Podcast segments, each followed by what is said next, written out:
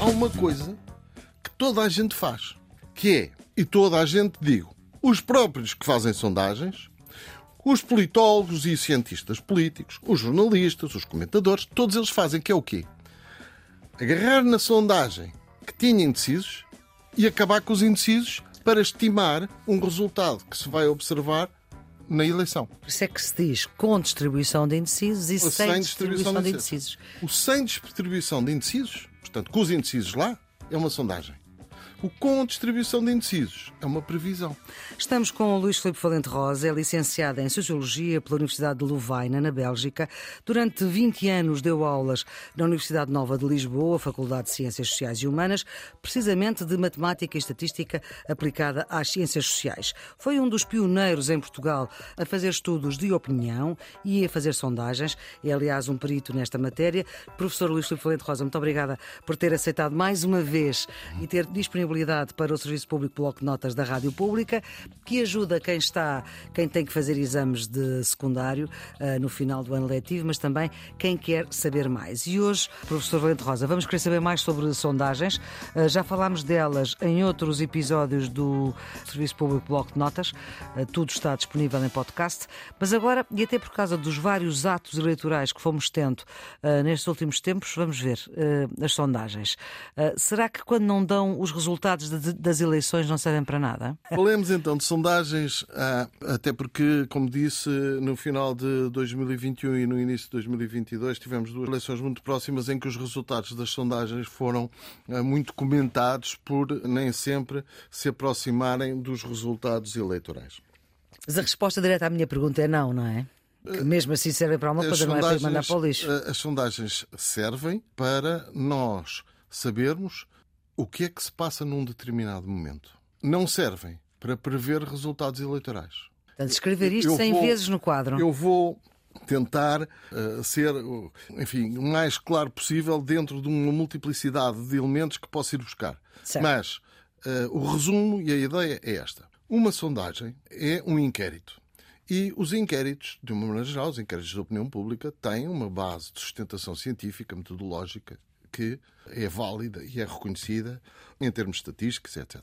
Agora, nós temos bases científicas para fazer as sondagens e as sondagens retratam um determinado momento do tempo e, muito importante, as sondagens têm indecisos.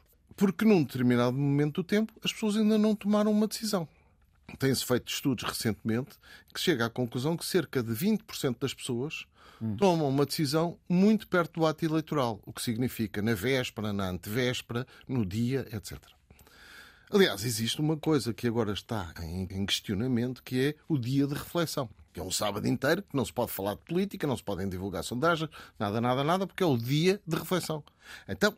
Não se pode falar no espaço público. Está bem, mas se é proibido no espaço público, para as pessoas poderem refletir à vontade.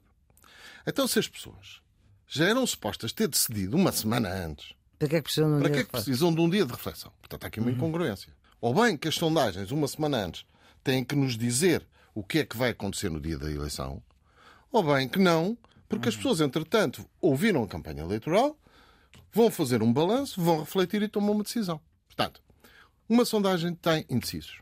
E a sondagem, enquanto instrumento científico que eu aqui represento e que eu aqui defendo, tem indecisos.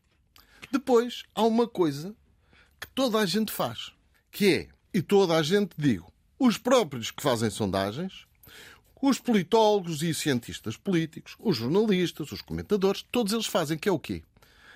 Agarrar na sondagem que tinha indecisos e acabar com os indecisos para estimar um resultado que se vai observar na eleição. Por isso é que se diz com distribuição de indecisos e sem, sem distribuição, distribuição de indecisos. O sem distribuição de indecisos, portanto, com os indecisos lá, é uma sondagem. O com distribuição de indecisos é uma previsão. Portanto, eu, portanto o que nós anular... estamos a falar quase sempre é de previsões. É quase sempre de previsões.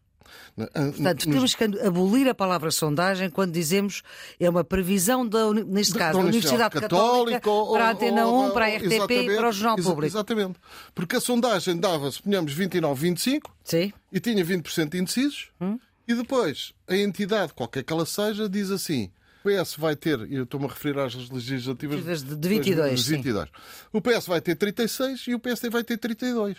Porquê? Porque distribui os indecisos dessa lá, forma. Distribuem lá a maneira deles. Cada um distribui os indecisos como quer. A maneira, é como a, quer? É. A, a maneira mais uh, normal é anulá-los. Ao anular. Anular é deitar fora. É deitar fora. Significa que, ao anular os indecisos, significa que estamos a partir do princípio que os indivíduos que estão indecisos vão votar nas mesmas proporções do que eles que estavam decididos. E isso é errado. Isto não é errado nem é certo. É uma decisão que umas vezes está errada, outras vezes está certa. Ou seja, nunca se saberá. Ou seja, enquanto que as sondagens têm um suporte científico, metodológico que existe e que muitas vezes, já lá iremos, é apoiado pela estatística. Uhum. Já falei da outra vez do Deus da estatística. Sim. Portanto, há uma espécie de um Deus da estatística que diz assim: vocês humanos podem confiar em mim para vos ajudar nesta história da estatística. Mas eu só sou responsável pelas decisões que eu tomo. Aquelas que vocês tomam sem me consultarem, eu não quero saber. De acordo? Portanto, de acordo. o Deus da estatística diz assim: ok, em relação às sondagens, desde que vocês apresentem os indecisos e façam tudo bem feitinho, eu apoio. A partir do momento em que vocês agarram nos, nas, nos indecisos e começam a tirar indecisos aqui, a pôr ali, a pôr lá, anulando ou não anulando e a projetar um resultado nacional, futuro, já estão a fazer uma previsão e aí, meus amigos, eu desde a estatística não sei fazer previsões. Se vocês sabem, façam-nas e assumam-nas. Mas depois não me venham culpar a mim. Okay? Vocês fazem as vossas previsões, façam logo o que bem quiserem. Mas depois não venham dizer que a culpa é das sondagens. De acordo? A De culpa acordo. é das previsões que são feitas com base em sondagens. E isto já partindo do princípio que esta medição das sondagens é feita anteriormente e as pessoas ainda não tomaram uma decisão. Portanto, aquela célebre frase, se as eleições fossem hoje. Se as eleições fossem hoje, aquele resultado que estava na sondagem não existia. Era outro. Porquê? Porque se as eleições realmente fossem hoje, as pessoas tinham tomado uma decisão. E enquanto eu estou a fazer-lhes perguntas, elas ainda não tomaram uma decisão. Portanto, o que é que é rigoroso dizer-se? É, é que o estudo dizer- da Universidade Católica, neste caso é quem trabalha com a Antena 1, o estudo da Universidade Católica para a RTP, Público eh, e Antena 1, eh, prevê que Observe. ganhe fulano de tal. Não, não prevê nada. Ah, sim, está bem, quando fizer Exatamente. a previsão, de acordo. Mas Exatamente. já a sondagem diz, fizemos a sondagem, deu estes resultados. Certo. Há tantos por cento de indecisos. Agora, a população fica com água na boca porque diz assim: está bem indeciso, e então o que é que vai acontecer? A gente quer saber o que é que é. Então, ok, a Universidade Católica faz a sua projeção daquilo que acha que vai acontecer no dia, no dia da eleição, mas esta projeção só responsabiliza a Universidade Católica, não responsabiliza as sondagens. As sondagens não têm culpa nenhuma da projeção que eu estou a fazer. Certo. Hoje está a fazer uma projeção para aquilo que ele acha que vai acontecer passado uma semana ou duas semanas. De acordo? No entanto, no entanto, nós temos que eh, falar de, de estatística, de cálculo de probabilidades e, portanto, dos fundamentos das sondagens. E então, Vamos lá, há aqui um problema Probabilidades. que uma das grandes incompreensões que eu considero plenamente justificada da população que não percebe porque é que uma sondagem deu na semana anterior de uma eleição estava a dar A e depois aconteceu B, uma coisa completamente diferente, a pessoa não percebe. E não percebe por duas grandes razões. Primeiro, não percebe porque acha que aquilo era uma previsão científica quando a parte científica está na sondagem, não está na previsão. Não existe conhecimento suficiente em Portugal do comportamento eleitoral dos portugueses que nos permita fazer previsões.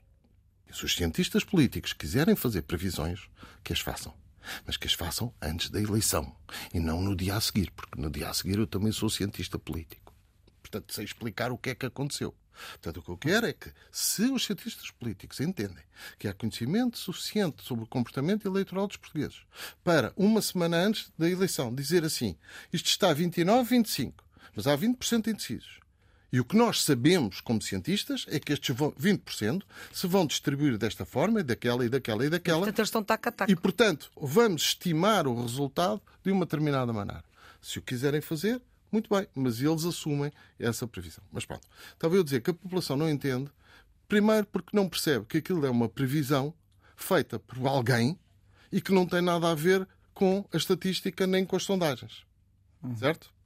Portanto, a parte científica, entre aspas, na previsão perdeu-se. Porque a parte científica ficou bloqueada na sondagem com indecisos.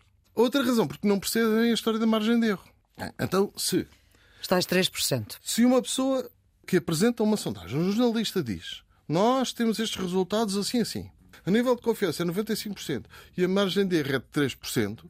E se o PS naquela sondagem tinha, vamos supor, 29 ou coisa, ela fica a pensar assim, então, mas se ele tinha 29 e a margem de erro é 3%, ele pode ter entre 26 e 32.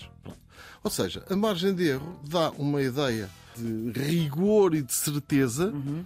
numa coisa que esse rigor e essa certeza não podem existir. E eu vou explicar porquê. Aliás, existe uma lei em Portugal que obriga as empresas que fazem sondagens a escrever esta história, que é completamente estúpida de escrever, porque aquilo é uma fórmula, basta aplicar a fórmula, não é preciso eu estar a dizer que uma amostra de mil tem 3% de erro, toda a gente sabe, basta que vá aplicar a fórmula. Não é necessário a empresa estar a escrever aquilo. Uhum. Mas como não é verdade que aquela. É que às vezes tem mais que 3% ou menos. Não bem, aquilo que eles dizem não corresponde à realidade. Tanto faz. Portanto, a margem de erro. É, é completamente inútil, já vou explicar porquê. Mas se calhar vai ser noutro episódio, professor Luís Oliveira de Rosa, porque nós voltamos eh, noutro episódio para saber o que é que é e porque é que a margem de erro não é útil. A produção é da jornalista Ana Fernandes, os cuidados de emissão de Guilherme Marques, a edição de Maria Flor Pedroso. Tenham um bom dia.